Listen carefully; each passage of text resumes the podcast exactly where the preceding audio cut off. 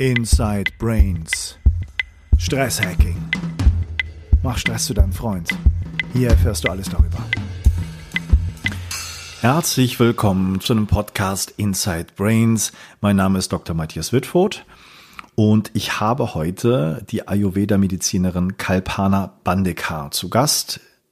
Ayurveda ist etwas, was mich schon seit langem fasziniert hat.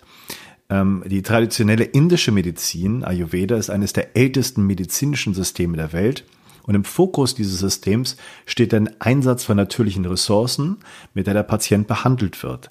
Ich selbst habe diese Behandlung bei Kalpana Bandeka mal gemacht und äh, war sehr angetan. Es hat mir einen großen Kick gegeben für meine Gesundheit, gerade was Ernährungsumstellung und bestimmte abgestimmte Empfehlungen von ihr auf meine bestimmten Bedürfnisse und ja, die sogenannten Doshas dann auch ähm, zur Folge hatte, war sehr, sehr gut und sehr, sehr spannend. Insofern kann ich das nur empfehlen, sich das mal genauer anzuschauen und sich zu überlegen, ob man das mal probieren möchte.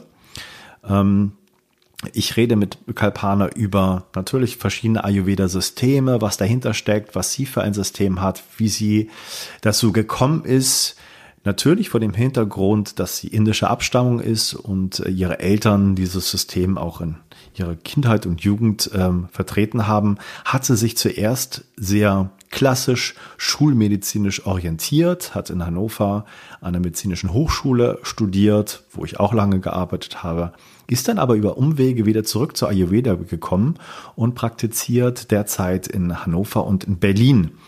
Wenn du da Interesse hast, mit ihr in Kontakt zu treten, dann schau doch bitte auf der Webseite und äh, in den Show Notes nach, wie das am besten geht.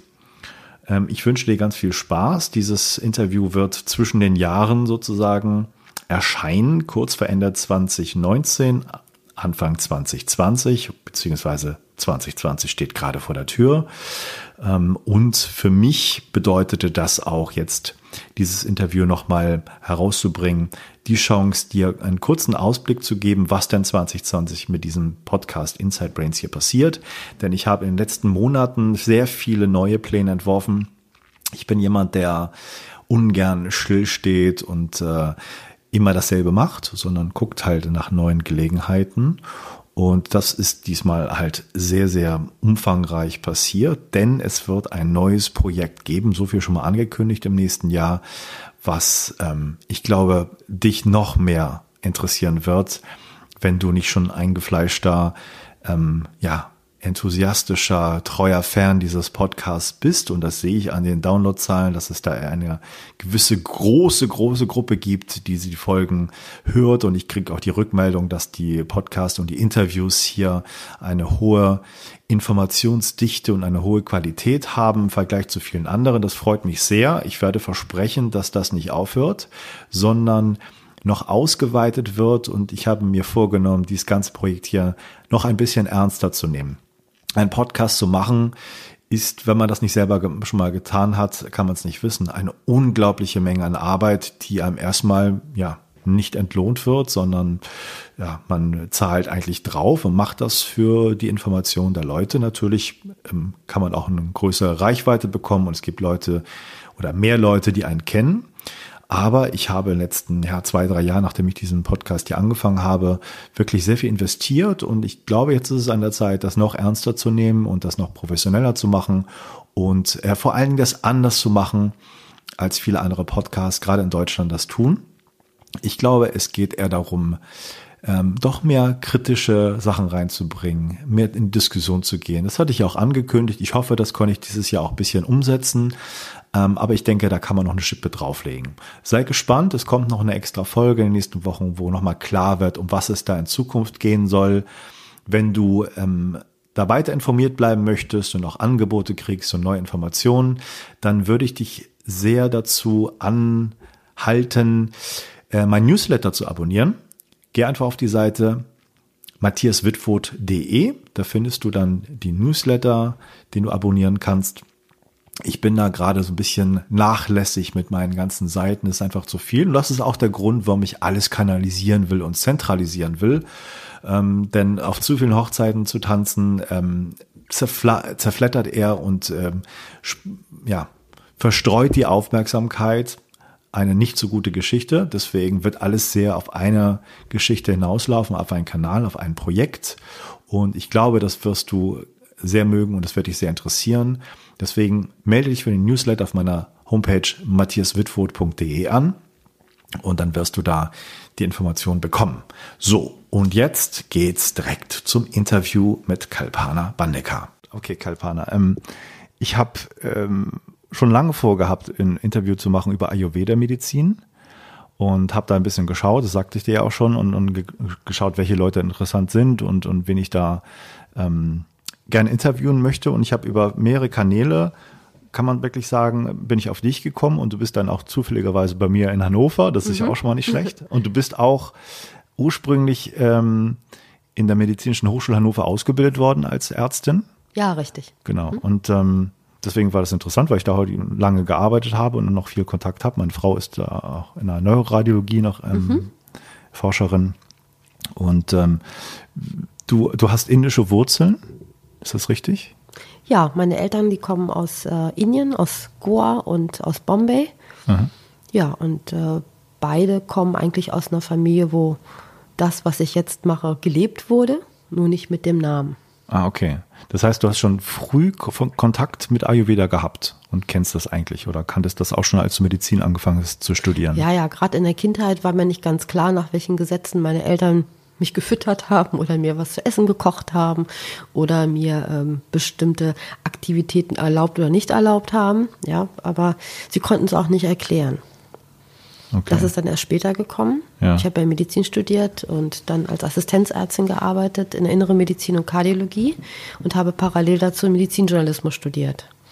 Und als ich mein Studium dann, ja, beendet habe ich es nicht, aber ich habe, bin so weit gekommen, dass ich dann äh, Zeitschriften, äh, für Zeitschriften schreiben konnte. Und äh, war eines der Themen Ayurveda. Der Redakteur meinte, so wäre prima. Ich käme ja aus Indien. Ich hatte aber gar keine Ahnung, was Ayurveda ist. Mhm. Und zum Glück lief gerade in Hannover der Film, Ayurveda der Film von Pandalin. Dann bin ich mit meiner Mutter dorthin gegangen. Und das hat eigentlich mein Leben verändert. Da habe ich endlich gesehen, ähm, ja, dass es eine Medizin gibt, wo Ursachen behandelt werden können. Und äh, da hat sich dann auch alles erklärt, was so in meiner Kindheit letztendlich äh, Thema war für meine mhm. Eltern. Und da meine Mutter neben mir saß, habe ich sie gefragt, ja Mama, machst du denn Ayurveda, hast du Ayurveda gemacht? Und sie so, ja, so nachhinein. Man muss dazu auch sagen, dass das natürlich in Indien äh, durch die Engländer, durch die Kolonialisierung ähm, auch verboten war. Und dass das der Begriff Ayurveda oder Universitäten, ayurvedische Universitäten, die gab es ja noch gar nicht mhm. zu dem Zeitpunkt. Okay. Lass uns doch mal, um da vielleicht die Hörer gleich irgendwie zu catchen, ah, okay. die wissen wollen, ja, Ayurveda interessiert mich, was ist das genau? Wie, wie kann man es beschreiben? Ich meine, dass man nachlesen kann, dass es irgendwie eine der ältesten ähm, Heilslehren oder Medizin in der Welt kann man ja irgendwie schnell rauskriegen, aber hm, steckt da wirklich was hinter? Wie, wie kann man damit umgehen? Was sind so die, die zentralen Geschichten von Ayurveda? Also das ist eine Lebensphilosophie, die sich äh, damit beschäftigt, was ein Mensch zum Leben braucht, ja, was ihn krank macht, aber auch was ihn wieder gesund macht. Okay. Und es ist, äh, wir sind aus dem Universum entstanden, in uns wirkt das Universum und das, was es im Universum gibt, heilt uns auch, wenn wir mal krank werden. Aber äh, eigentlich das Ziel ist, auch in der ayurvedischen Philosophie, gesund zu bleiben, also ein langes, langes Leben zu führen, erfüllt, glücklich und vor allen Dingen gesund. Gesund heißt hier nicht schmerzfrei, sondern wirklich erfüllt, dass wir unserem Dharma, unseren Lebenssinn gefunden haben und dort voll darin aufgehen. Mhm. Ja, Ayurveda und Yoga, ich meine, das kann man letztendlich auch nicht voneinander trennen, sieht uns als ein Stück Gott. Und wir alle haben unsere Fähigkeiten und Talente und denen sollten wir nachgehen und die sollten wir auch entfalten. Mhm. Und wenn wir das tun, wenn wir in unserer Leidenschaft sind, dann bleiben wir auch gesund. Und das bringt uns auch in unsere, es hält uns auch in unsere Intuition. Mhm. Also es ist eine, Lebensphilosophie, wie du mhm. sagst, und äh, äh, basiert aber auch hat auch eine konkrete Heilslehre, ne? also sozusagen, äh, wonach die, die Menschen einzuteilen sind, bestimmte Typen, glaube ich. Kannst Ganz du dazu genau. was zu sagen? Ja, es gibt, äh, ja, im Universum herrschen einfach Energien und die alten Seher haben herausgefunden, dass es so drei Hauptenergien gibt. Ne? Das eine ist das Luft, Luftige, die Bewegung. Das andere ist das Feuer, das zum Beispiel für Stoffwechsel steht. Und das dritte ist das aufbauende, die aufbauende Energie, die aus Wasser und Erde besteht. Und aus, und dann gibt es noch den Raum, Äther, der uns ja auch erfüllt. Das ist das, was wir nicht sehen, mhm. das es aber trotzdem gibt. Und all diese fünf Elemente, die haben uns erschaffen und bilden sozusagen Energieprinzipien in uns. Das heißt, sie regieren die Organe, sie regieren auch den Geist, ähm, sie stellen auch Krankheiten dar. Also sie repräsentieren auch Krankheiten immer dann, wenn die Energien in Überschuss geraten sind oder zu wenig vorhanden sind. Also letztendlich ist auch alles Energie. Ja. Okay. Ähm, wir werden nachher noch auf jeden Fall besprechen, wie das vonstatten geht, wenn jemand zu dir kommt als, mhm. als äh, Patient und oder als Klient oder wie auch mhm. immer du ihn nennst, ähm, weil es ja auch um, um Prävention ja geht. Es ist ja nicht mhm. unbedingt gleich Patient, würde ich sagen. Ähm, und um, was du dann so machst, wie so ein Aufnahmegespräch geht, was du als Ayurveda-Ärztin dann tun würde und was es so für, für Wege gibt, das machen wir auf jeden Fall. Ähm, mich würde natürlich noch interessieren, als du deinen Weg eingeschlagen hast, äh, Medizin stu zu studieren und Schulmedizinerin mhm. zu werden. Ähm, Gab es da in der Studienphase Phasen und Perioden, wo du dachtest, so, das ist äh, ganz anders, als was ich kannte, was meine Eltern gemacht haben. Hattest du da Probleme, das anzupassen in, in dein Konzept von Medizin oder ging das gut Hand in Hand? Gab es da Hürden? Wie war das für dich? Also ich habe mich so auf mein Schulmedizinstudium gefreut, dass ich mich auch voll drauf eingelassen habe, auf meine Doktorarbeit. Und in dieser Zeit habe ich ja auch mit meinem Mann dann gelebt, ja, und ein ganz anderes Leben geführt, was mir natürlich heute hilft, ja. Also ein äh, anderes andere Lebensweise als die von meinen Eltern, die wollte ich auch kennenlernen. Das bedeutet als Student auch mal anders zu essen, ja, und zu trinken und zu tun, was man halt gerne macht als Klar, Student hier. Ja. Ne? Mhm. Und äh, nein, eigentlich die Veränderung kam, als ich als Assistenzärztin in der inneren Medizin gearbeitet habe und tatsächlich gesehen habe, dass ähm, also eher symptomorientiert behandelt wurde, dass eine Krankheit äh, sozusagen ein, ein Stigma war und das gar nicht individuell geguckt wurde, das kannte ich so gar nicht. Ne? Also die Ernährungstherapie, die ich so auch so von meinen Eltern her kannte, die fehlte natürlich komplett. Ne? Wenn man nun einen äh, Patienten dasselbe Essen gibt, der sich ein Bein gebrochen hat oder der einen Magen-Darm-Infekt hatte. Ne? Ja. So, solche Dinge. Auch gerade in der, ich war ja auch manchmal in der Kinderklinik und äh, fand, dass man da schon äh, durchaus differenzieren muss. Mhm. Ja.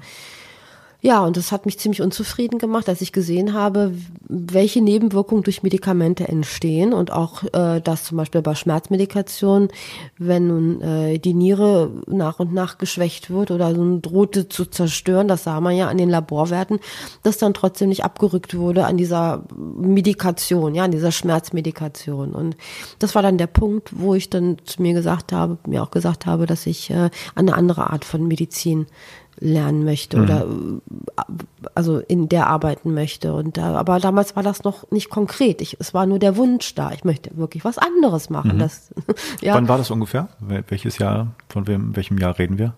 Wir reden vom Jahr, also es sind mehrere Jahre gewesen, mhm. sicherlich, von 1998 mhm. bis 2002, okay. ja, mit ja. Unterbrechung, als ich mein Kind dann schon hatte ich glaube, äh, dadurch, dadurch, dass ich mein Kind bekommen habe, hatte ich auch ein anderes Bewusstsein, ja, was es bedeutet, gesund zu bleiben. Ja, ich hatte Riesenglück, meine Geburt war wundervoll und auch mein Kind ist gesund. Aber dann nach und nach war sie auch häufiger erkältet und da musste ich eben noch Alternativen sehen. Deswegen habe ich gesagt, ich war auch in der Kinderklinik und äh, fand also nun ähnliche Zustände und aber es war alles so ich wusste ja nicht, worauf ich jetzt hoffen kann oder in welche Richtung ich gehen könnte. Ne? Mhm bis dann dieses Glück kam mit dem Film, mhm. der mich aufgeklärt hat darüber, dass es ein komplexes Heilsystem gibt, ein, das älteste Medizinsystem der Welt. Das war mir bis dahin gar nicht so klar. Mhm. Lass uns noch mal bei dem Beispiel bleiben, was du gerade genannt mhm. hast, dass man Schmerzmedikation gibt, wo man an Laborwerten ja sieht, dass da die Nieren äh, geschädigt werden. Mhm. Wie, wie, wie begründet das die Schulmedizin, das so weiterzumachen? Du warst ja in einem System drinne. Also wie, warum macht man das so? Ja, dass es äh, angenehmer ist für die Patienten, ohne Schmerzen zu leben. Mhm. Ja. Ähm, und dass mit den Nierenwerten das ja auch abgewartet werden könne. Okay, alles klar.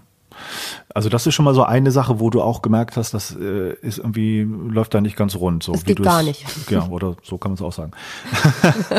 ähm, jetzt, äh, als du, ähm, du hast ja Ayurveda dann danach gemacht, oder wie ist der Weg gewesen, als du in der Medizin, genau, MH schon ja. weg warst und okay.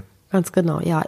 Dann habe ich mich dazu entschieden, ähm, eine andere, durch diesen Film eben eine andere Richtung einzuschlagen und habe dann auch ein Seminar besucht von Dr. Gupta. Ne? Das ist äh, jemand, der hier in Deutschland auch relativ bekannt ist ne? und mhm. der in Frankfurt auch ein, in einem Institut mitarbeitet und der erschien mir am authentischsten und ja.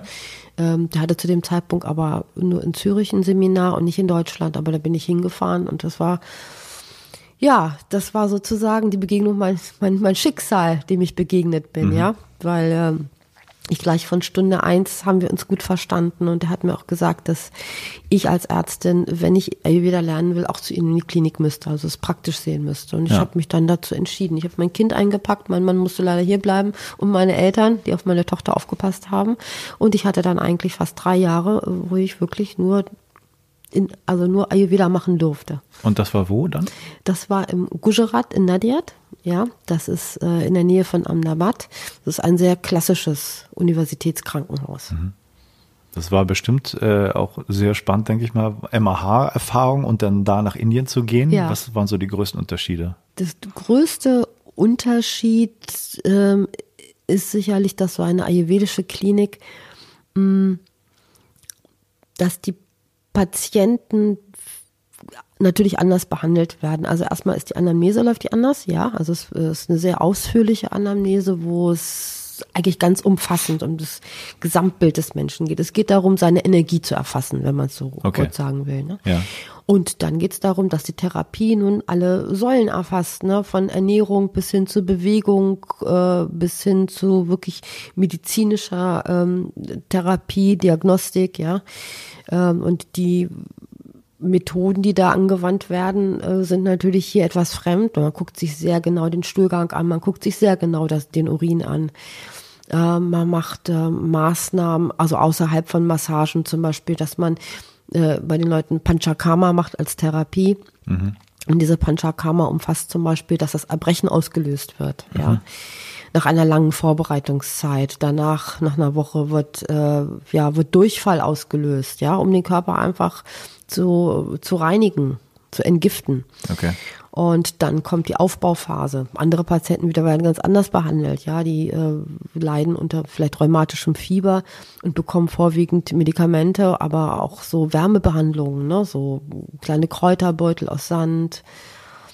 Auf jeden Fall wird jedes Mal gebetet, das muss man sagen. Es werden, äh, also das ist jetzt kein religiöses Gebet, sondern es ist eher eine gute Energie, die erzeugt wird mit mhm. Mantren. Mhm. Bevor zum Beispiel ein Dekokt, ein bitterer Tee gereicht wurde, also die Medizin. Ähm, auch so, ach, das Morgenritual war schon wundervoll, ja. Also wir haben alle erstmal vorher äh, ja sozusagen Mantren gesungen, bevor wir als Ärzte dann losgegangen sind. Und das haben wir auch dann im Krankenzimmer immer wiederholt. Und ähm, ich habe ja deswegen auch äh, Journalismus studiert, weil ich dann irgendwann auch nicht mehr verstanden habe, was was die Ärzte den Patienten sagen. Also wie wie die haben mich ja dann gefragt, äh, was hat der Arzt jetzt gerade gesagt? Ne, so mhm. war gerade in der Kardiologie so. Ja. Das war der Grund, weswegen ich Journalismus studiert habe. Und das war da gar nicht so, ne, weil da wurde mit den Menschen gesprochen, ja, so dass sie es verstehen. Ja. Ja, und auch positiv. Also eine Erkrankung ist niemals etwas, was endgültig ist. Und das fand ich auch sensationell. Also ich habe da 80, 90-Jährige gesehen, ja, die einfach mit schweren Leiden wie Leberzirrhose dorthin gekommen sind. Oder ich habe tatsächlich auch äh, Menschen gesehen mit Krebserkrankungen, ja. Wo, wo die waren schon Metastasen, ne? Und die so positiv eingestimmt wurden. Mhm dass danach, also die konnten auf zwei Beinen wieder glücklich zurück äh, nach Hause gehen. Die Krebspatienten oder die Krebspatienten waren sogar geheilt. Mhm. Multiple Sklerose-Patienten, die im Rollstuhl ankamen und gar nichts konnten, eigentlich gingen eigentlich auch guten Fuß wieder zu Hause. Ja. Ne? Da, da sprichst jetzt schon viele Sachen an, die mich natürlich nochmal interessieren, wo ich auch nochmal irgendwie genau wissen möchte. Du hast gesagt, diese, diese positive Einstellung ist ganz wichtig, ist als erkannt worden. Das kann man vielleicht so sagen. Es ist nicht nur eine körperliche Medizin, sondern es ist ganz klar äh, auch ein Schwerpunkt oder ein Bewusstsein dafür, dass es wichtig ist, sozusagen den Geist oder auch die Einstellung des, des Arztes mit zu berücksichtigen. Kann man das so sagen? Genau, ja. ja. ja, ja. Was ja in der westlichen Medizin immer mal besser gemacht wird jetzt und langsam so ähm, berücksichtigt wird, aber noch lange nicht da ist, wo wahrscheinlich das in Indien ist in der, in der Hinsicht. Kann man das so sagen? Ja, das kann man auf jeden Fall so sagen. Also das ist ja auch ein kleines Geheimnis, was ich jetzt verrate, ja, dass mhm. jeder Ayurveda-Arzt hat immer im Hintergrund ein Mantra, was bei ihm im Gedanken läuft. Okay. Ja, das also bringt gute Schwingung, Heilenergie und hindert uns Ayurveda-Ärzte natürlich auch daran, irgendwie in negative ja. Fahrwasser reinzukommen. Ja. Ne? Okay. Also wir sind eigentlich immer und ständig ausgerichtet auf unser höheres und wahres Selbst. Das gehört zur Ausbildung dazu. Ja. Das hört sich auf jeden Fall so überzeugend an und vernünftig. Das wahrscheinlich, also würde ich sagen, unabhängig davon, ob man die, ähm, die, die Welt, die dahinter steckt, also das Geist, den geistigen Überbau akzeptiert oder nicht, glaube ich, kann man doch äh, bei allen Sachen, die man jetzt weiß, akzeptieren, dass es wichtig ist, so eine positive Einstellung zu haben auf, auf eine Heilung hin, auch vom, von der arztlichen, ärztlichen Seite Fall. her. Weil das Wichtigste ist ja die Absicht, ne? Mhm. die Absicht, die wir haben. Und die Absicht ist, allen, allen Menschen Gutes zu tun, wenn wir können. Das ist ja auch gut für unser eigenes Karma. Ne? Ja. Aber wir sind, ich habe ja vorhin gesagt, ein kleines Stück Gott. Ne? Und wir sind dazu ausgerichtet, äh, das Gute weiterzugeben. Ja, deswegen sind wir hier. Deswegen haben wir diese Gnade bekommen, auf die Erde zu bekommen. Das ist so unsere Denkweise. Ja. Ne? Und jeder Mensch, der kommt, es können auch unangenehme Patienten sein. Also jeder, der kommt einfach. Mhm. Ne?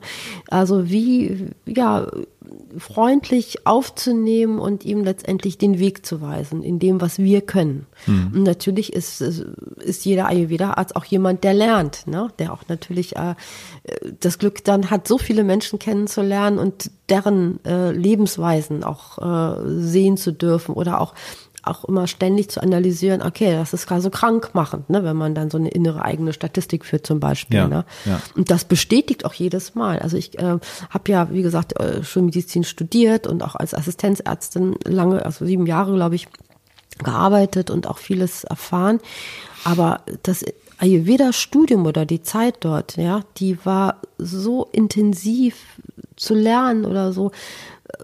Und alles stimmt, alles ist so in sich stimmig. Ja, es mhm. gibt überhaupt keine Fragen mehr in diesem ayurvedischen System. Mhm.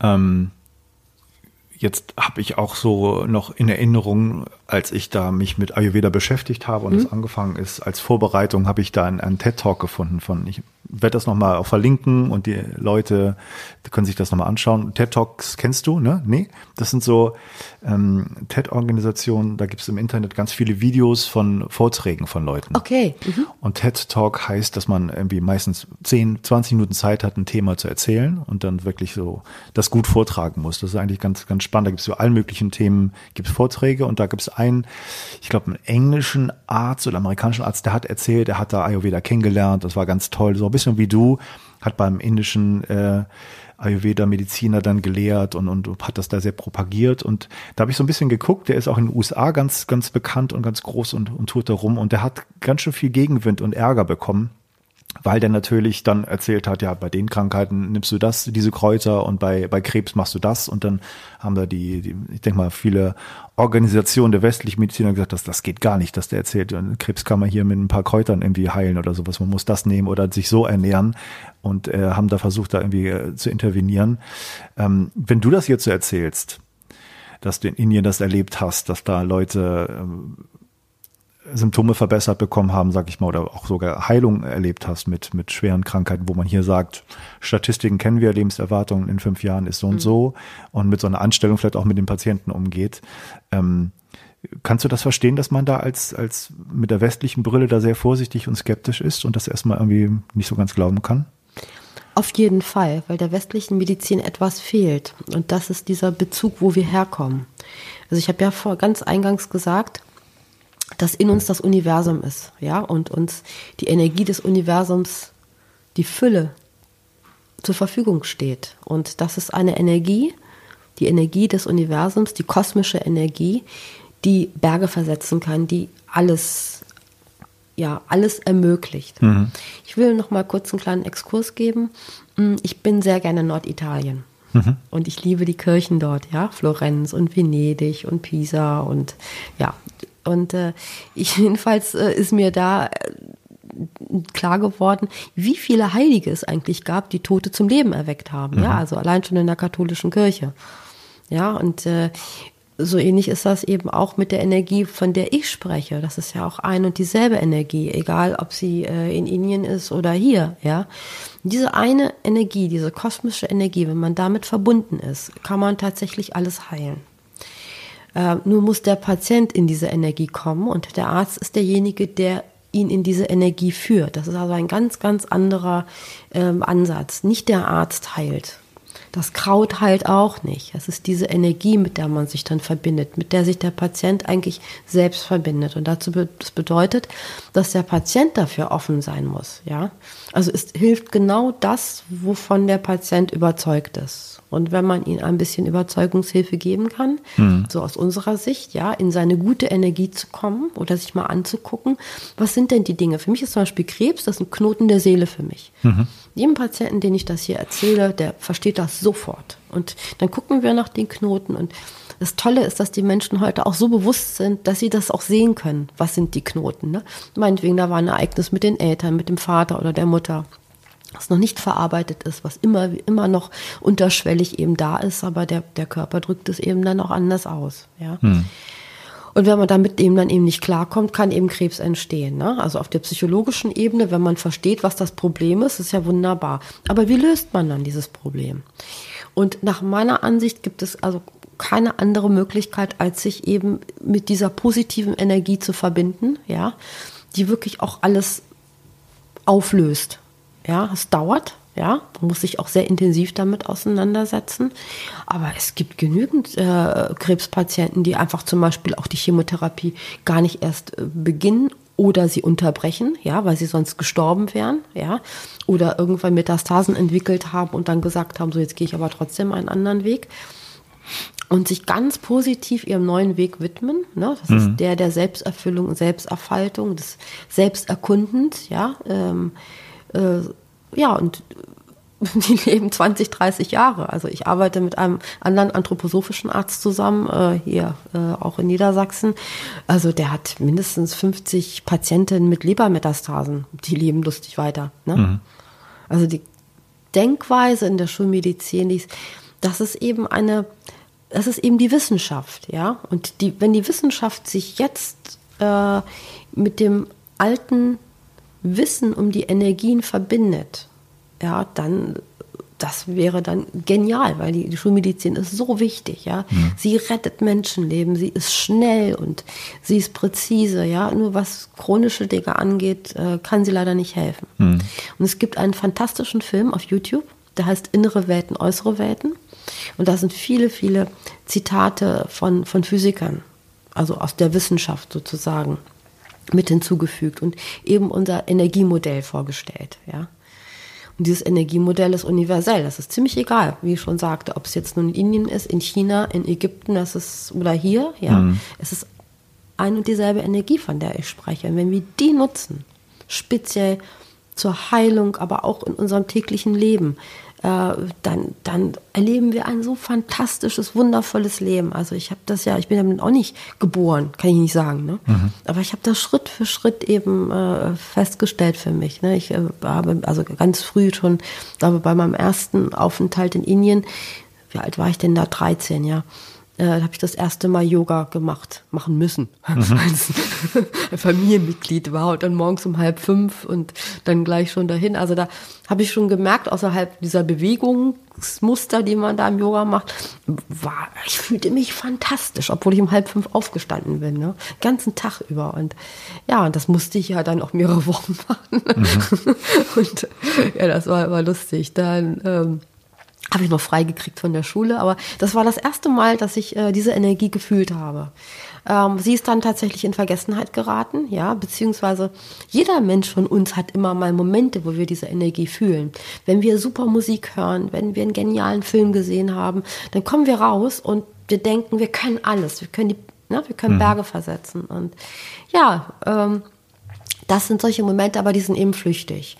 Und dann später, ne, als ich mich dann mit dem Yoga auseinandergesetzt habe, äh, mit Yoga und Ayurveda, da habe ich dann die Technik gefunden, ne? wie wir da länger drin bleiben und eben in dieser Energie schwingen dürfen. Mhm. Also da werden wir auf jeden Fall noch genau drauf eingehen, das möchte ich gerne wissen.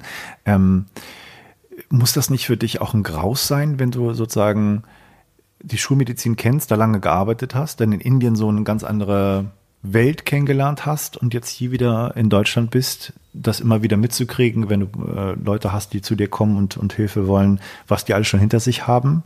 Ist das für dich nicht ganz schwer zu ertragen auch dann? Nein, überhaupt nicht. Ne? Es gibt ja dieses karmische Gesetz, dass man auch das genau erlebt, was man erleben muss, damit man in eine bestimmte Richtung kommt. Ja? Und da die Menschen, die hier alle auf zwei Beinen zu mir kommen, ne, haben es ja alle überlebt. Aber so ist es auch nicht. Ich habe ja gesagt, ich bin unglaublich dankbar, was die Schulmedizin angeht. Also meine Tochter war auch öfters krank und äh, äh oder auch meine Eltern, die sind ja, mein Vater ist schon 92 und meine Mutter ist jetzt 86. Die haben natürlich schon einige Krankenhausaufenthalte Aufenthalte hinter sich, aber äh, wenn man, wenn man freundlich und positiv gestimmt ist, ja, dann sind es, ist es die Umgebung auch, mhm. ja. Und was ich sehe, ist Hilfe, Hilfe geben, ja. Jeder tut es so gut, wie er kann. Natürlich gibt es, ähm, es gab Szenen äh, aus meiner Assistenzarztzeit, die haben mich erschrocken, ne? Wenn also alte Menschen, die sich nicht wehren können, äh, dann sehr lange da liegen mussten, bis sie überhaupt versorgt wurden, nachdem also alles aus ihren Windeln rausquoll, ja. Ähm, und also was, es ist eigentlich nicht das Medizinsystem an sich, sondern die Einstellung, mit der hier gearbeitet wird, ja. Also es ist dann, es bedingt sich gegenseitig. Also es, die, den Menschen wird viel abgefordert, ja. Sie sind total überfordert dass ihnen auch so die Liebe zum Nächsten dann irgendwie abhanden kommt, weil sie einfach auch nicht mehr können. Ja. ja? Und das, daran krankt das System eher, dass eigentlich so abgearbeitet wird im Krankenhaus, dass Medikamente werden gestellt, der Patient wird das Tablett vorgesetzt mit dem Essen. Hm. Aber so das Eigentliche, was zur Heilung notwendig ist im Krankenhaus, diese Liebe, diese Fürsorge, das ist ja der Grund, weswegen die Leute krank werden, weil denen Liebe fehlt, die Liebe zu sich selber. Ja. ja. Und normalerweise ist es so, das ist ja das, das sagen ja auch Psychiater, die schicken ja die Leute in psychosomatische Kliniken, damit die mal erstmal rauskommen und Zuwendung erfahren. Ja, und auch sich mit sich selbst beschäftigen können. Aber wenn das ausbleibt im Krankenhaus, ne, also ich wünsche mir, ein ganz, ganz neues Gesundheitssystem. Mhm. Sehr. Hast du noch, Entschuldigung, ich mach mal ganz kurz ein bisschen näher ran, ein bisschen höher. Mhm. Mhm. So. ähm, hast du noch Kontakt zu Studienkollegen oder Leuten, die in diesem äh, westlichen System arbeiten und wie reagieren die mit, mit den Sachen, die du machst? Und gibt es da Konflikte oder harmoniert ihr oder wie, wie, wie geht das vonstatten? Ja, ich habe äh, noch einen relativ großen Freundeskreis, ja, und ja, dann es gibt welche, die absolut d'accord mit mir sind, ja, und äh, sich da auch dahingehend weiterentwickelt haben. Und es gibt welche, die das zwar abtun, aber trotzdem interessiert sind, also so beides. Also ich habe das eigentlich nicht. Also das wäre dann die Freundschaften haben sich dann auch ergeben, ja. Mhm. Also wer meinen Weg nicht nachvollziehen konnte, der der ist dann auch nicht mehr in meinem Leben. Ja. Aber ansonsten nein. Und äh, ich bin auch immer glücklich, wenn ich äh, jemanden dann vielleicht nochmal weiterhelfen kann, einen Denkanstoß geben kann. Das ist auch mit Patienten so. Auch wenn ein Mensch zum Beispiel das, was ich ihm sage, nicht gleich erfasst, aber später tut er das schon. Weil ich spreche auch während ich zum Beispiel behandle das ist auch so ein, so ein Ding aus des ayurvedischen Arztes, wird mir immer wieder bewusst, dass ich manchmal Sachen sage, die ich nie gelernt habe. Ja, die fließen durch mich durch. Also ich bin nicht die Quelle der Information. Mhm. Und das beruhigt mich, ne? Sonst würde ich ja mit meinem Ego da reinkommen. Ja, das ist vielleicht auch der Unterschied zum, zum westlichen Arzt. Ja, so dass ich Dinge sage, die sowieso für ihn bestimmt sind. Das ist wirklich interessant. Also es klingt so ein bisschen auch ähnlich wie ich habe ein Interview geführt mit dem Stefan Petrovic, ich weiß, ob du das gesehen hast. Wunder der Lebenskraft hat der einen Dokumentarfilm gedreht und ist mhm. da weltweit herumgereist und hat geschaut, was so die Heiler auf der Welt machen, welche Techniken haben, was da so passiert. Und da gibt's ja dann, die Lebenskraft ist dann, was du schon meintest, ja universell und mhm. in verschiedenen Kulturen hat das andere Begriffe. Das ist so die, die Idee dahinter. Und da gibt es durchaus ähm, auch so äh, bekanntere Sachen, auch glaube ich in Brasilien Joao de Deus oder so heißt mhm. der, glaube ich. Kennst du den? Der mhm. auch da irgendwie Leute operiert John und. God. Ja, genau. Ja, Ja, und, und mhm. wie gesagt, das kommt nicht von ihm selber, sondern hat Exakt, dann ja. Zugang zur ähm, spirituellen Welt oder was Mhm. auch immer. Das klingt ja alles sehr ähnlich und klar, in der westlichen Welt würde ich sagen, die Ärzte sind sehr stolz darauf, was sie können und äh, machen das und äh, schreiben sich das auch zu, was sie da erreichen und nicht irgendwie, dass es irgendwie durch sie fließen würde. Das hätte ich noch nicht gehört von jemandem, aber es ist eine spannende Geschichte. Ja, aber ich habe ähm, sehr viele ältere Kollegen kennengelernt als junge Assistenzärztin, also so wirklich die andere Generation noch, ja. Und da hatte ich auch das Gefühl, die sind komplett in ihrer Intuition, ja. Durch Ah, okay. die fließt das, ne? Aber das kam dann einfach wahrscheinlich mit der Erfahrung. Die haben so viel Liebe verströmt und auch den Menschen Ruhe und Beruhigung geben können, ja. Die gibt es. Ja. Ja, aber heutzutage ist das echt schwierig, ne? Weil die Arbeitszeiten. Also ich habe ja selber eigentlich das Ganze auch gecancelt, weil ich keine Lust hatte, zwei Nachtdienste hintereinander zu machen und dann den Tagdienst auch noch irgendwie so, ne? Ja, und dann ist man wirklich nicht mehr an dem Punkt, wo man Patienten behandeln sollte. Auf keinen Fall. Also du sagst auch, das ist eine grundsätzliche Problematik des Systems, dass man wirklich diese kurzen Zeiten für einen Patienten nur hat, auch in der Praxis meistens und dann bestimmte Sachen nur bezahlt werden und das Schlag auf Schlag geht und man eigentlich gar keine Zeit hat, den Menschen dahinter kennenzulernen, wo die wirklichen Probleme liegen. Ein Beispiel, was ich halt auch immer höre und kenne, ist natürlich, wenn Leute mit depressiven Symptomen kommen und sofort halt das Antidepressiva verschrieben wird, ohne zu, zu wissen und zu fragen und überhaupt die Zeit zu haben, warum ist das da, wo gibt es da Probleme, wo sieht man eigentlich das Leid dahinter, dann ist das eigentlich etwas, was man irgendwie verändern müsste.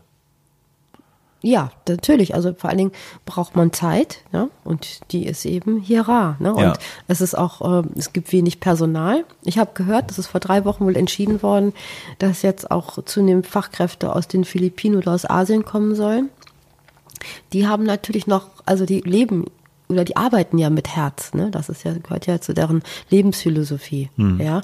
Das ist gerade so in asiatischen Kulturen, die buddhistisch geprägt sind oder auch hinduistisch geprägt oder wie auch immer. Selbst im selbst im Islam gibt es ja diese Kultur der Liebe, ja. Das ist ja in jeder Religion eigentlich verankert.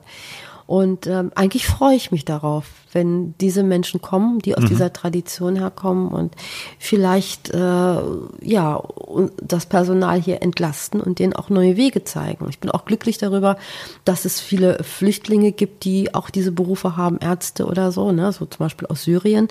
Ähm, das, die haben ja, wenn die auch ähm, Schulmedizin, Schulmediziner sind, haben die ja trotzdem eine Tradition, die dem, das ist ja Ayurveda, das ist ja universell, ne? Die leben ja schon in so einer Lebensphilosophie, alles zu tun, was für ihre Gesundheit gut ist, diesen präventiven Gedanken zu haben, zu wissen, dass positive äh, Gedanken wichtig sind, dass Liebe wichtig ist für die Genesung. Ja, und die kommen nach und nach hierher, ne?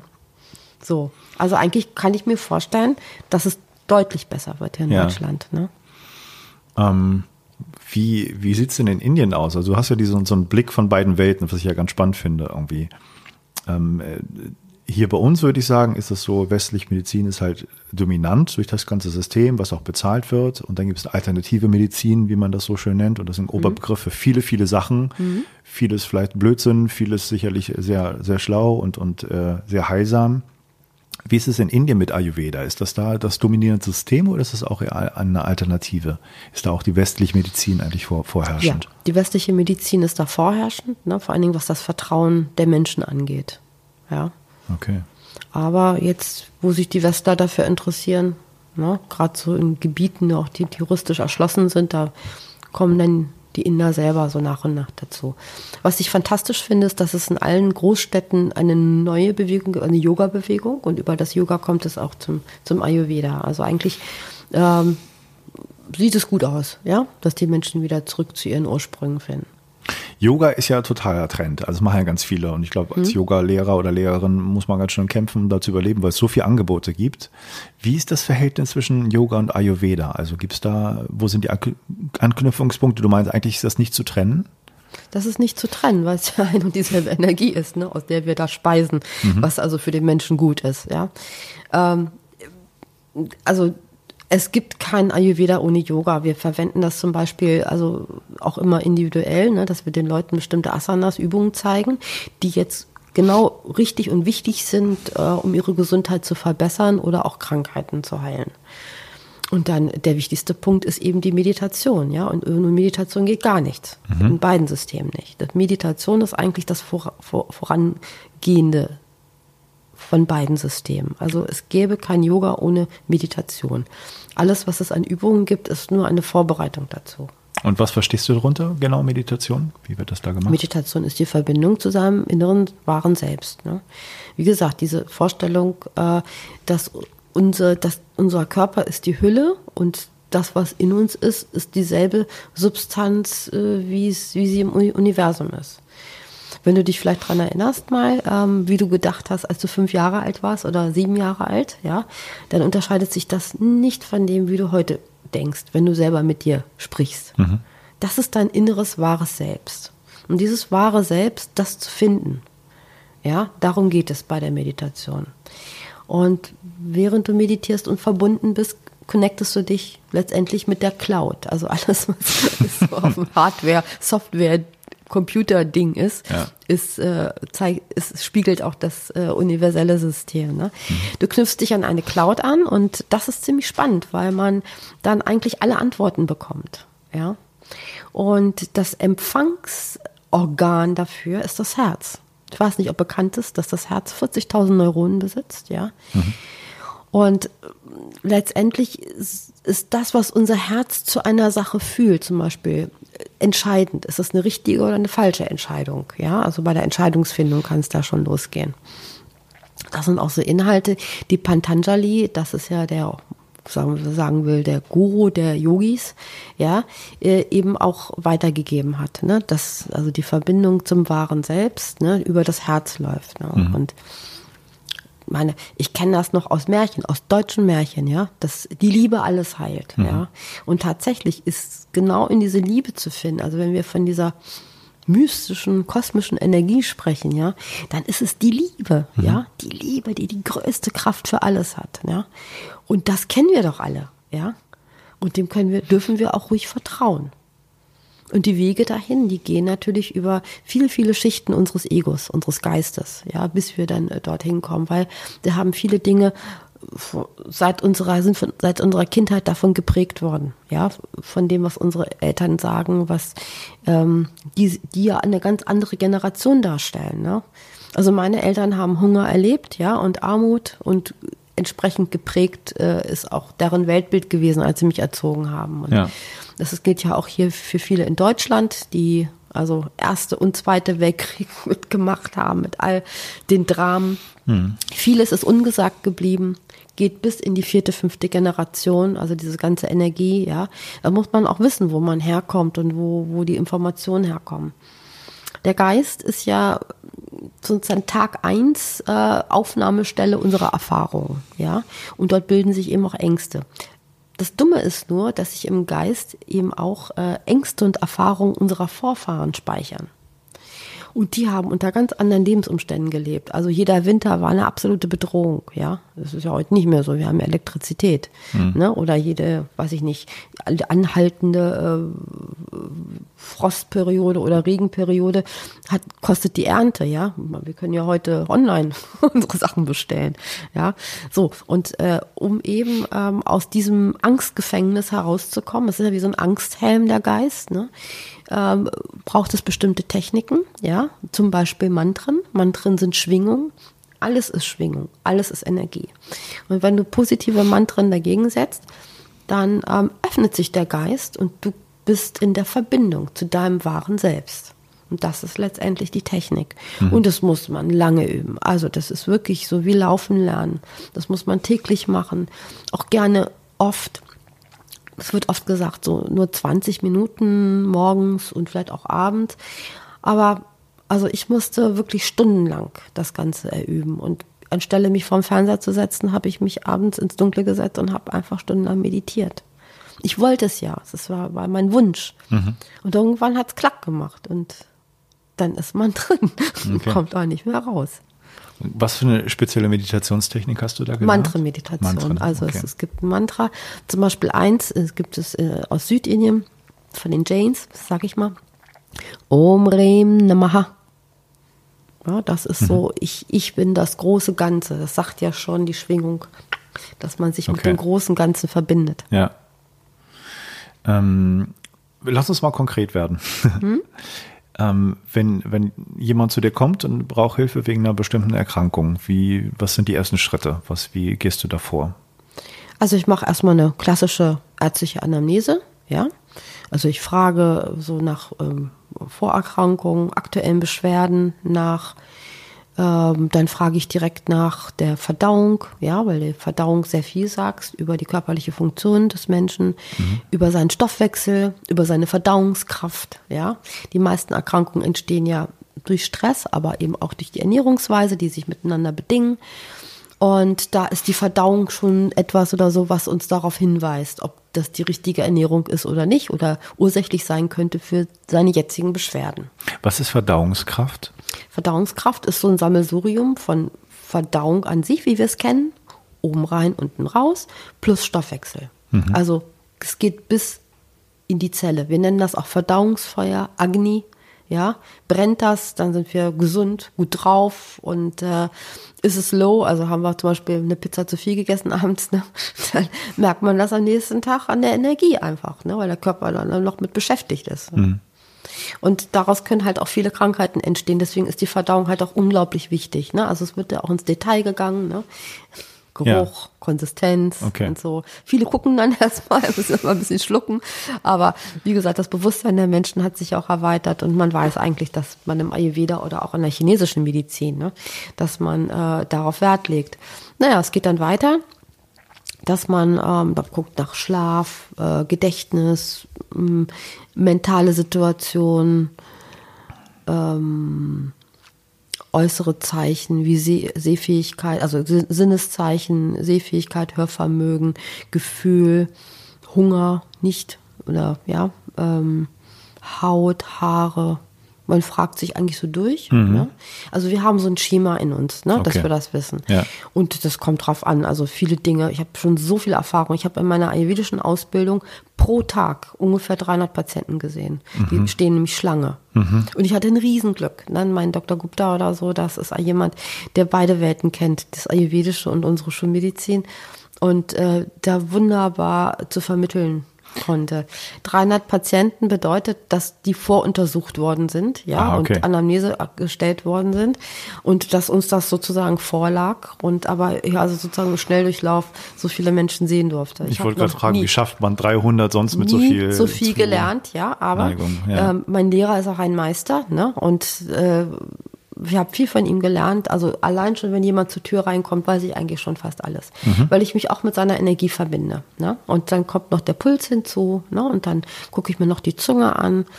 Ja, und nach diesem Aufnehmen des Ist-Zustandes, ne? also eigentlich gucke ich nach der Energie. Ja? Muss okay. man klar sagen. Oh, und dann äh, gebe ich Empfehlungen zur erstmal zur Ernährung dann auch vielleicht für Nahrungsergänzungsmittel, also mit natürlichen Mitteln wie Kurkuma oder Ingwer oder was auch immer, mhm. ja, da ähm, eben auch äh, zum Beispiel die Verdauungskraft zu stärken. Oder es gibt Kräuter, die jemandem mental helfen. Wir kennen ja das Johanniskraut. Ne? Ich würde auch schon gucken, dass ich erstmal Sachen nehme, die es so hier gibt. Ne? Okay. Wichtiges Thema für mich ist immer Vitamin D3. Vitamin D3, Eisen, B-Vitamine und die Schilddrüsenhormone. Das sind für mich so die Stoffwechselbooster. Ne? Mhm. Und wenn ich da den Eindruck habe, das kann ich auch schon am Puls fühlen, ob das ein oder andere fehlt, dann äh, gebe ich meine Empfehlung auch dorthin. Pulsdiagnostik klingt natürlich super spannend, mhm. weil das ist, ist das eine Erfahrung, dass man das erspüren kann, wo die Unterschiede sind, wie schnell das schlägt, wie, wie kräftig, ist das, sind das mhm. so die Kriterien? Man fühlt die Energie. Okay. Du kannst die Energie fühlen und dich damit verbinden. Das ist eigentlich das Geheimnis. Mhm. Also auf einer ganz anderen Ebene. Ich habe ja in der Kardiologie glücklicherweise schon viele Pulse fühlen dürfen. Und äh, ich bin ja auch, in, also kommen ja auch einige Kollegen zu mir in Behandlung und die jetzt sagen auch, die haben ja so viel Erfahrung, die ja. brauchen schon keinen Blutdruck mehr zu messen, das fühlen die schon am Puls. Ne? Oder wissen, ob das jetzt eine gefährliche Sache ist, wenn jemand eine bevorstehende OP hat oder nicht. Das können die schon am Puls fühlen. Mhm. Also, Augen, Augendiagnostik spielt auch eine Rolle, oder? Es ist alles. Es ist ja. eine Antlitzdiagnostik, okay. klar. Ja. ja. Ne? Wie strahlend sind die Augen eines Menschen? Ne? Ja. ja. Wie strahlt er überhaupt? Welche Aura hat er? Was bringt er mit? Bringt er dunkle Wolken mit? Ja. ja? So zum Beispiel. Ne? Ja, und äh, dann gucke ich auch nach, äh, dann kündige ich ihm an, ne, dass wir da auch energetisch arbeiten werden. Und die meisten sind absolut einverstanden, ja. Erstmal körperlich, um das, muss auch den Körper erstmal frei machen. Das muss ja alles fließen. Und ähm, ich habe für mich mein Geheimnis herausgefunden, dass Yoga, die ganzen Yoga-Übungen, die müssen immer synchron laufen, also Bewegung muss synchron laufen mit der Bewegung. Dann ist die höchst, der höchste Grad an Elektrizität erreicht, ja.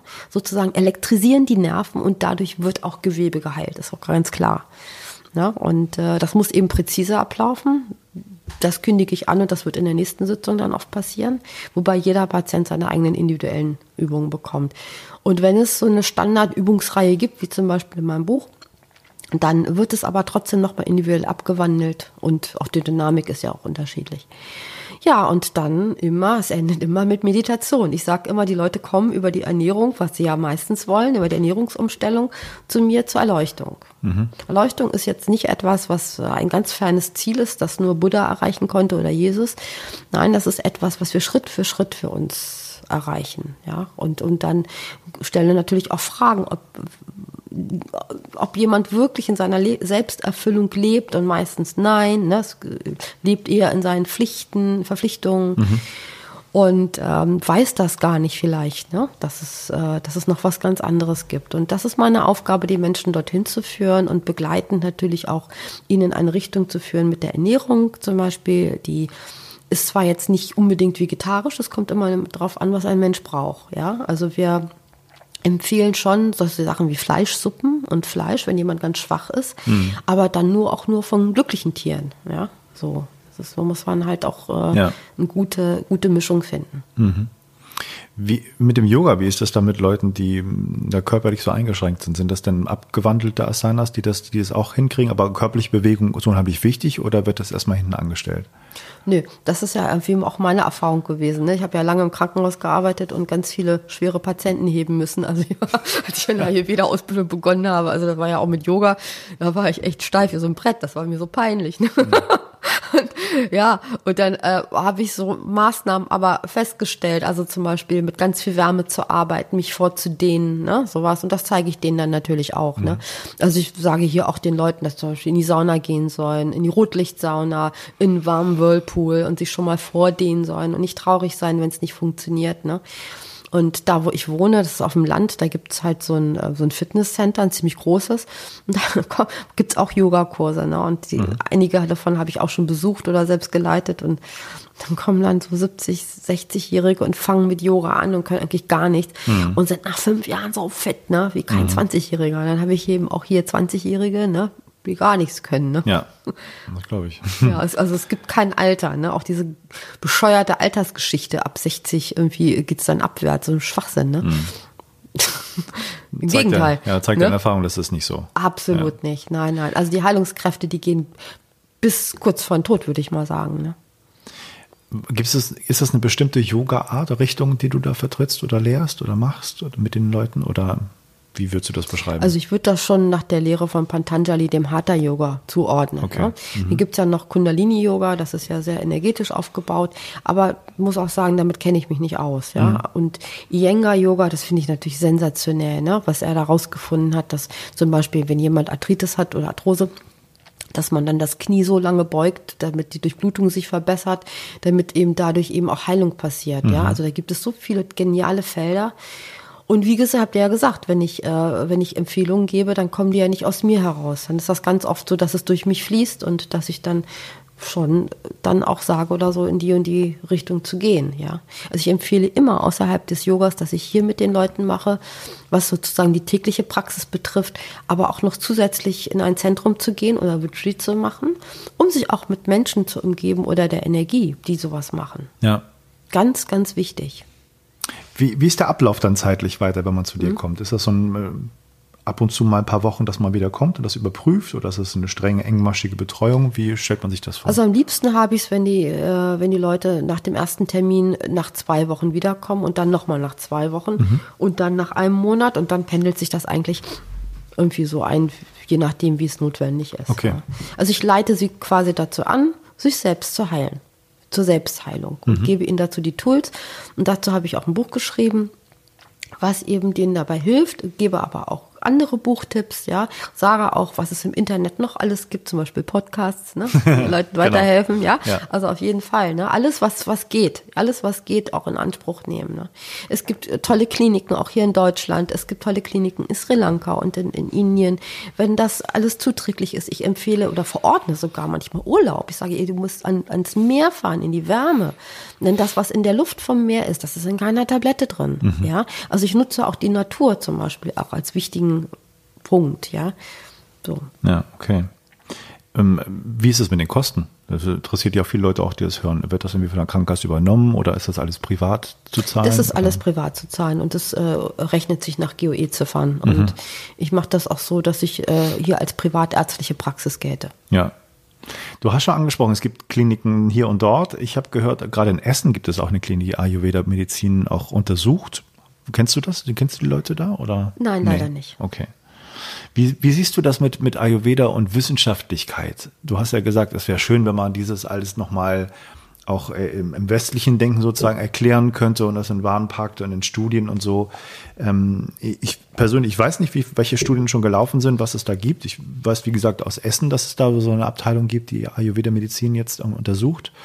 Ähm, so aus deiner Erfahrung her, von, von der Schulmedizin her, mit dem westlichen wissenschaftlichen Blick, ist das überhaupt möglich zu untersuchen über die Dinge, die man da erzählt und wie sollte man das tun oder was kennst du schon für Studien, die da eine Rolle spielen? Ja, das ist echt schwierig, ne, mit den Studien. Also die Leute sind ja sehr studienfixiert auch. Also das, das ist ja multidimensional, wonach ein Mensch, denn die Kriterien, nach denen ein Mensch, äh, den, der ja individuell ist, kann man ihn ja nicht standardisieren. Wir wissen aber, dass wir in der Wissenschaft standardisieren müssen, ja. Deswegen äh, passt es nicht und funktioniert auch nicht. Aber was ich schon wichtig finde, ist, es gibt ja nun 7000 Studien zum Beispiel, die belegen, dass Kurkuma dies und das bewirkt und heilt oder so, ne? Ja. Und das finde ich wirklich sensationell und toll. Und das sollte auch weiter so gehen. Also da äh, denke ich, wird die Wissenschaft schon ihren Weg finden. Ja, also die Absicht des Untersuchenden ist das Wichtige. Ja, wenn er herausfinden will, dass es wirkt, dann wird er das auch tun. Es, du hast ja schon angesprochen, Kräuter und so spielen eine große Rolle, Naturmedizin. Ähm, auf, der anderen Seite, auf der anderen Seite gibt es auch äh, Hinweise oder so Stimmen, die man ähm, finden kann äh, in Bezug auf Ayurveda, dass das häufig so Vergiftungen hat. Also Bleivergiftungen kann man da kriegen, weil Schwermetalle angereichert sind, gerade wenn es aus Indien kommt, dass es nicht gut kontrolliert ist. Andere sagen, zum Teil soll das auch da sein, weil das ein Teil der Wirkung ist, dass man das da drin hat. Und gesagt, skeptische Stimmen, die sagen, da habe ich schon Bleivergiftung bei Leuten erlebt, die dann halt ayurvedische Medizin genommen haben, obwohl es ja Naturheilkunde sein soll, ganz sanft. Und das ist es überhaupt nicht. Wie ist da deine Meinung zu? Ja, also ich habe da viele Erfahrungen gemacht. Das ist auch ganz spannend. Also eine will ich mal gleich vorab schicken. Äh, neulich war ein vierjähriges Kind bei mir. Das habe ich vorher noch nie gesehen. Ja, das hatte stark erhöhte Arsenwerte aufgrund des Kaufes von Reiswaffeln. Mhm. Ja, ja, also das ist ja also nicht nur ein Problem von ayurvedischer Medizin, sondern auch von unseren Lebensmitteln.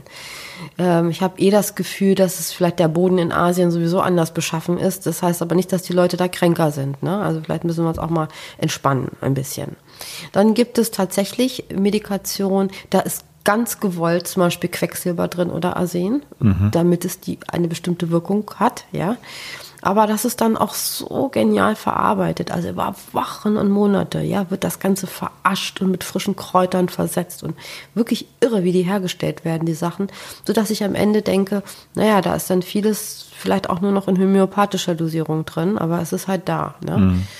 Und ähm, und das vierte ist, tatsächlich gibt es auch Verunreinigungen. Also ich ähm, besorge die Medizin jetzt für meine Eltern oder für meine Tochter oder für mich tatsächlich auch nur von meinem Professor, von dem ich weiß, wie er die Sachen herstellt. Ja, Zum Beispiel wird die Herstellung von Pillen mit Mantren besungen. Das ist so nice, ne? dass sie das tun. Also das auch noch mit positiver Energie. Aber ich will auch sagen, dass äh, zum Beispiel mein Professor achtet da sehr drauf, dass das Brahmi zum Beispiel direkt äh, aus dem Himalaya kommt, aus 4000 Meter Höhe. Ja, so. Oder wenn er, wenn er das kriegen kann, ne? Das ist ja mal auch die Frage. Ne? Ja. Aber er versucht halt auch das Beste zu holen. Und ähm, ja, wo es halt gute Sachen gibt, ne? die eben nicht verunreinigt sind. Und Universitätskliniken, meiner Meinung nach, achten da schon sehr drauf oder haben auch ihre eigenen, also das habe ich auch schon gesehen, zum Beispiel in Bangalore, ihre eigenen Farmen, ne, wo sie die Medizin haben.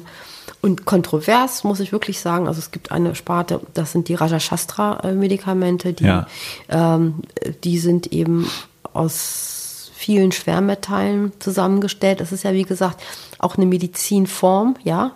Aber wenn das eben nicht nach den alten Rezepten gemacht wird, dann muss ich vorstellen, die werden, da werden äh, Tontöpfe mit mit diesen äh, mit der Medizin jede Nacht erhitzt mit unterschiedlicher Anzahl von von Kuhfladen. Das ist eine bestimmte Temperatur, die dadurch entsteht, ja. Wenn man da einfach meint, die irgendwie gleichmäßig jetzt zehn Tage lang gleichmäßig zu erhitzen, dann kann es dadurch natürlich Veränderungen geben, ja. Und da gibt es eben noch keine ordentliche Überprüfung bei vielen Sachen, die so einfach auf den Markt kommen. Die sind natürlich dann auch viel günstiger, würde ich mir nie besorgen. Habe ich auch in Indien gesehen in einer ayurvedischen Klinik, was für heftige Nierenschäden oder Leberschäden oder gesundheitliche Schäden dadurch entstehen können. Ja, also nicht so, dass du sagst, es gibt es nicht, sondern da gibt schon Gibt's. einen Bereich, wo man das sehen kann. Es gibt auch Studien, die, die untersucht haben, wie viel da so drin steckt und da vielleicht ein Fünftel von den Sachen, die man besorgt, da bedenkliche Werte zeigen.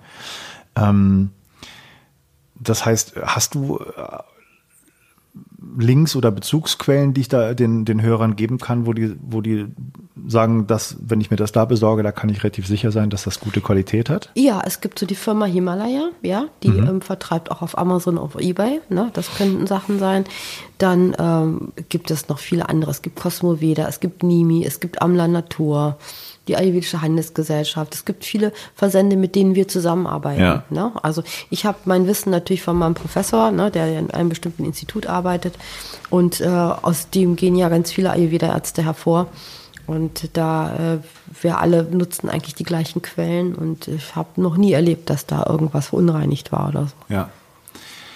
Wenn du daran zurückdenkst, jetzt an deine ganze Behandlung, die du gemacht hast, deine Patienten, wo siehst du dann die Grenzen von Ayurveda-Medizin, wenn du die überhaupt siehst? Nicht der Ayurveda-Medizin, sondern der Menschen selber. Also Okay. sind sie bereit dafür oder nicht? Ja. Viele kommen auch her, haben schon lange äh, Erfahrung mit chinesischer Medizin und merken dann, dass mit der ayurvedischen Medizin sie dann damit sozusagen noch ein neues Feld aufrollen, obwohl eigentlich die gleiche, der, der gleiche Hintergrund ist, aber dann wieder zurückkehren zur chinesischen Medizin. Das habe ich schon häufiger erlebt.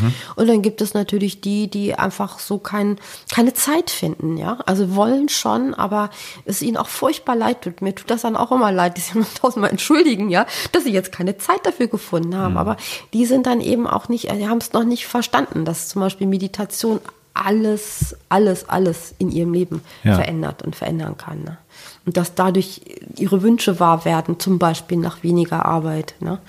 Ja, und, und mehr Zeit für sich selber oder so. Aber manche haben, schaffen das eben noch nicht. Und es gibt auch unterschiedliche Bewusstseinsstufen, das muss man auch sagen. Ne? Man, ganz wenige kommen hier wirklich rein aus Interesse und wollten nur mal gucken. Ne? Ja. Und ähm, einige sind ganz fest, haben schon ganz viel Erfahrung und bei denen geht das dann auch ratzfatz. Ne? Also ich muss sagen, der Großteil der Leute, die herkommen, die machen das ganz, ganz toll. Und Mhm. Ist der Leidensdruck bei denen besonders groß, dass sie sich darauf einlassen Nein, können? das ist die Begeisterung. Ich sag Ja. ja, es ist gerade so ein Zeitalter, wo also das Bewusstsein, das sprengt ja hier alles. Ja. Ne? Das ist ja, man kann ja, ähm, es gibt sieben Bewusstseinsstufen, man kann ja jetzt in diesem Leben, glaube ich, eins bis fünf oder sechs einfach durchlaufen. Die Flatrate. Ja, ja, genau. Ja. Ganz cool. Ja. Okay. Ähm, Gibt es noch etwas Wichtiges, was du sagen willst bei der Behandlung, was wir noch nicht angesprochen haben? Wie das so. Ja, mir ist es wichtig, ähm, Ayurveda wird immer so in die indische Kiste gepackt. Ne? Das ist aber eine universelle Medizin. Das heißt, die Grundprinzipien und die Elemente haben wir aus der Natur. Ne? Und äh, irgendwann ist es entstanden, im, irgendwo im Nahen Osten, irgendwo in der Nähe Indiens oder so. Und von dort aus hat es sich ausgebreitet und unterschiedliche Gesichter gezeigt. Wir finden das Gleiche in der äh, ägyptischen Medizin, in der chinesischen Medizin, in der indischen Medizin. Dann gab es irgendwann ähm, Universitäten, zum Beispiel in Pakistan, da kamen dann auch griechische Königssöhne, ja, und haben das Wissen einfach übernommen oder aus, aus Arabien. Dann gab es die arabische Medizin, ja, die abgeleitet ist aus dem Ayurveda. Ayurveda heißt das Wissen des Lebens und ist nichts typisch Indisches, ja, das muss man dazu wissen. Ist der, Ja. Vielleicht ist der Name etwas irreführend, ja, weil es in Indien wurde halt die Lehre gegründet, ja, nach der das äh, nach der äh, die, die Inhalte gelehrt werden, nach welchen Schritten und, und der Aufbau und die Struktur. Aber das Wissen selber ist universell, mhm. ja. Und das findet sich auch bei Hildegard von Bingen ganz genauso. Und ich wünsche mir einfach, dass es so eine Einheit gibt, dass die Menschen verstehen, dass es ein und dasselbe Wissen ist, ja. Also äh, vom, vom reinen Denken her, auch rational, wäre es mhm. eigentlich total schlau zu sagen, es gibt unterschiedliche Richtungen, aber alle wollen wir dasselbe, ob sie jetzt Schulmedizin, westliche Medizin ist Exakt, oder Ayurveda ja. oder ähm, mhm. TCM oder was auch immer. Mhm. Ähm, lass uns doch mehr zusammenarbeiten. Was können wir für den Patienten tun? Exakt, Wenn dein ja. Weg nicht funktioniert, probiere ich meinen. Wie ja. siehst du das? Eigentlich wäre das doch das Ideale, genial, oder? Genial, das wäre genial. Und ich würde sagen, es sollte eine Richtung geben, die sich universelle Medizin nennt, ja, wo alle drunter fallen ne? und sich auch gegenseitig äh, ja, befruchten und austauschen. Ja. Aber ich habe keine Schwierigkeiten. Ich habe viele, viele Hausärzte arbeiten hier mit mir zusammen und sind offen dafür. Freuen sich sogar. Also ja. freuen sich auch richtig, ne? Ja. dass es das gibt. Also das finde ich auch toll. Ähm, ich habe ähm, auch mir natürlich im Vorfeld dein, dein Buch besorgt oder eins von deinen Büchern. Ich glaube, du hast zwei geschrieben, kann es sein? Ja, richtig. Ja. Mhm. Eins, was eher ähm, für, für Kinder ist oder Kinderheilung beinhaltet und eins, was du auch hier liegen hast, Absolutely Hot and Healthy, was ich schon mal einen coolen Titel fand und habe ein bisschen mhm. reingeguckt und ähm, habe auch jetzt gemerkt, wo ich hier bei dir liegen sehe, dass ich es wahrscheinlich nicht als E-Book hätte kaufen, sondern, sondern wirklich äh, in der Hand halten zu, zu können, weil es richtig groß ist und tolle Bilder und auch mit, gerade mit den Rezepten, die du drin hast, irgendwie ganz, ganz spannend ist. Was war deine Motivation, das Buch da so zu schreiben? War das so eine Essenz von deinem Ayurveda-Wissen, was du so ein bisschen auch modern an Mann oder Frau bringen wolltest? Ja, ich hatte ja das Problem, als ich aus Indien kam, auch meine Ausbildung so, ne?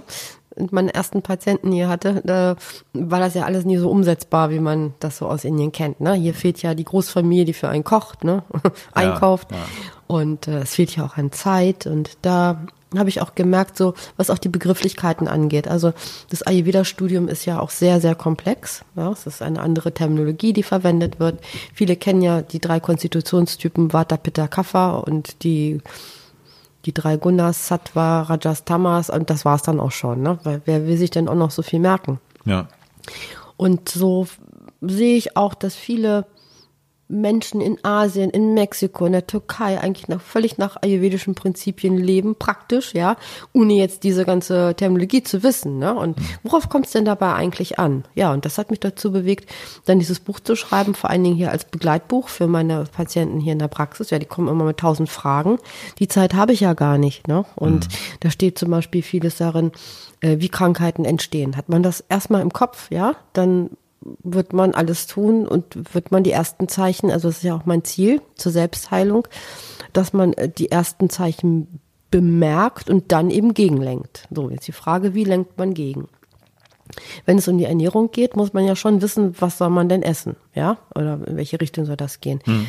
Und alles hier ist Energie und alles hier hat Eigenschaften, ja? Und äh, wenn also ein bestimmter Energietypus vorherrscht in einem Menschen, ja, dann sind bestimmte äh, Eigenschaften eines, eines Lebensmittels zuträglich oder abträglich. Und es geht darum, so die Eigenschaften der Dinge kennenzulernen um uns herum, der Ernährung, aber auch der Activities, die wir so haben. Und das habe ich in dem Buch hervorgehoben. Ja, es ja. ist also, das ist ja sozusagen, so denkt ein ayurvedischer Art, so habe ich es dann letztendlich auch geschrieben. Okay, ja? ja? Und da sind auch Übungen drin, ja, die man sich angucken kann. Also wenn man schon Yoga macht, dann ist es relativ einfach, äh, die zu verfolgen.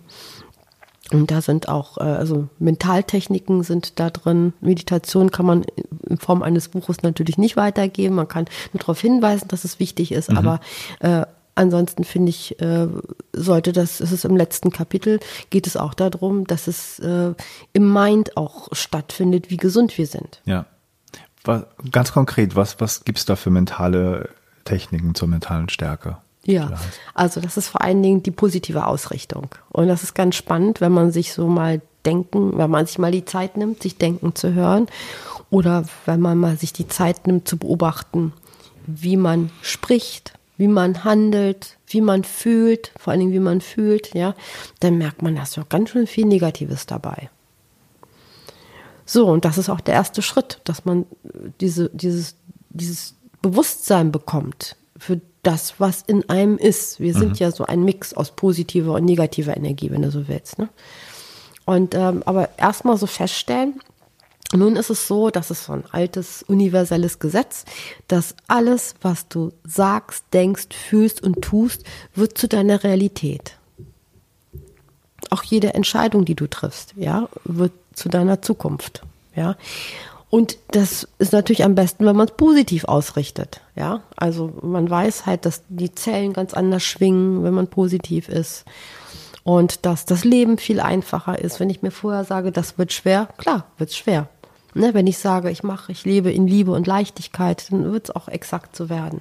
Letztendlich sind das Dinge, die habe ich mir natürlich nicht ausgedacht. Ne? Das ist, findest du in der Buddha-Lehre, das findest du in den Evangelien von Jesus, das äh, findest du ähm, in den alten Veden, eigentlich äh, bei den Sufis, in allen Grundreligionen. Ja?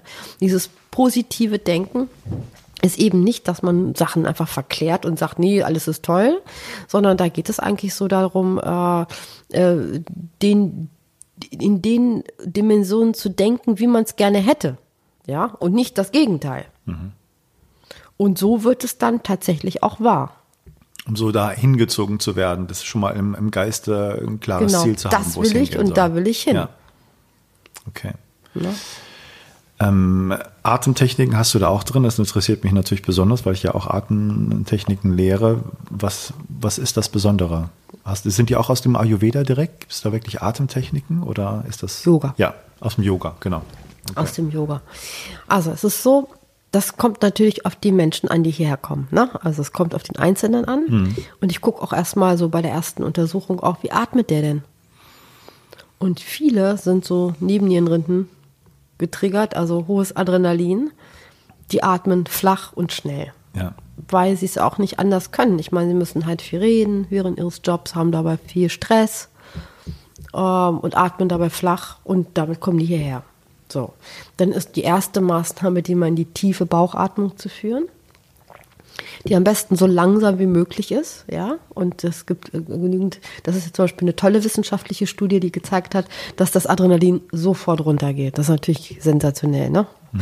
So, okay. Und dann kommt es immer drauf an. Also wenn es darum geht, dass ich das Gefühl habe, dass jemand äh, unklar ist, verwirrt oder sowas, dann ist sowas wie die Wechselatmung fantastisch, ja. Äh, wenn ich das Gefühl habe, jemand hat eine schwache Verdauungskraft, dann wird hier Stoßatmung, Feueratmung gemacht. Kommt drauf an, also okay. individuell ja. verschieden. Ja. Gibt es so etwas, was du ähm, erklären oder zeigen kannst, ähm, jetzt hier, wo du sagst, da kann man sofort merken, wofür Ayurveda steht und was so die starke, effektive Wirkung ist? Oder ist das etwas, was man einfach über eine Zeit hinweg macht? Das ist eher sowas mit Ernährungsumstellung und dann merkt man das nach ein paar Tagen oder Wochen, was Exakt, ja, das ist eben so ein ganzheitlicher ja. Prozess. Ne? Und das äh, kommt immer darauf an, wo, in welchem Bewusstsein jemand anfängt. Okay. Ja? Ähm, und äh, da, man kann jederzeit auf diesen Zug aufspringen, das ist herrlich, ne? Hm. Ja. Und es ist auch nicht so, also es gibt auch keine Verbote oder sowas. Die Zeiten der alten Gurus, die uns gesagt haben, wenn du das nicht tust, dann, ne, mhm. die ist ja eh vorbei. Das ist ein tolles Ausprobieren, das Kennenlernen seines eigenen Körpers und seines Geistes. Und auch, es ist ja einfach grenzenlos. Das ist das Tolle, finde ich, ne, weil es dann eben dann eigentlich am Ende in die Verbindung mit sich selbst mündet. Ja. Gibt es noch irgendwas, was dir ganz wichtig ist, was du noch ansprechen willst? Oder haben wir schon ziemlich viel abgedeckt? Ja, ich hatte ja schon gesagt, dass mir das wichtig ist, dass es eine universelle Geschichte ist, ja. ja? Und äh, ich wünsche mir, dass dahingehend auch mehr geforscht wird. Nicht, dass es etwas Indisches ist oder dass das etwas, die TCM, das was Chinesisches ist. Das sind keine Exoten. Was mir auch sehr wichtig ist jetzt an dieser Stelle, wieder wird die Individualität immer wieder hervorgehoben. Ne? Und dass sich kein Mensch mit dem anderen vergleichen sollte. Und das beginnt auch damit, zum Beispiel mit der Auswahl von Nahrungsmitteln. Ne? Wenn ich sage, äh, an apple a day keeps the doctor away, that's true. Die Frage ist einfach nur, aber wie soll der Apfel dann beschaffen sein? Welche Sorte soll das sein? Soll es süß sein? Soll es sauer sein?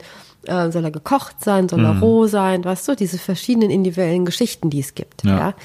Und äh, dass wir uns eben nicht verleiten lassen von den Medien, ne, uns alle über einen Kamm zu scheren, sondern wirklich individuell gucken. Mhm. Das wünsche ich mir. Und wenn das jetzt hier möglichst viele hören, dann habe ich ja schon ja. viel erreicht. Also möglichst weg von, von Dogmen oder von irgendwelchen Ideologien, ja. sondern jeder muss äh, rauskriegen, was für ihn das Beste ist. Richtig. Ja, super. Kalpana, ich habe keine Fragen mehr. ich habe noch ganz viele Fragen, aber ich denke, es ist ganz viel schon klar geworden und beantwortet worden. Gibt es denn irgendwie eine Möglichkeit, wo man sagt, äh, ja, ich will mal was ausprobieren, Ayurveda? Was, was wäre der erste Schritt überhaupt, ähm, da in die Richtung zu gehen? Nach zu googeln, in die Nähe zu gucken, ob da ein Ayurveda, gut ausgebildeter Ayurveda-Spezialist da ist, ja. Aber auch mit Yoga-Retreats kann man beginnen. Je nachdem, wie jemand das möchte. Oder Yoga-Kurs. Okay. Gibt es ja. Gibt's irgendwo eine Liste von Therapeuten in Deutschland, die ja. vernünftig ist? Es gibt eine Liste vom Pferd, V-E-A-T. Ne? Da sind ähm, alle eigentlich äh, aus diesem Institut, von dem ich spreche, ja. gelisteten äh, Therapeuten und Ärzte zu finden. Aber das kann ich ja verlinken, da kann man das nochmal genau. Äh, anschauen auf der Internetseite von mir, wo man dann einfach schauen kann. Ja, genau. Super. Okay, ja, super. Dann können wir noch mal Infos da reinstreuen. Vielleicht fällt uns ja hinter noch was ein, ja, was wichtig genau. ist. Ne? Und dann kann man das auf der, auf der Webseite anschauen von dem Podcast. Ja, es gibt auch noch das Ayurveda-Journal. Ne? Das Aha. kann man so als Zeitschrift kaufen. Da sind auch sehr viele Adressen drin und auch so von Heileinrichtungen, Kureinrichtungen. Super, okay. Ja, herzlichen Dank für das Gespräch. Ich bedanke mich bei dir. Es war sehr freundlich von dir, Gerne. einzuladen.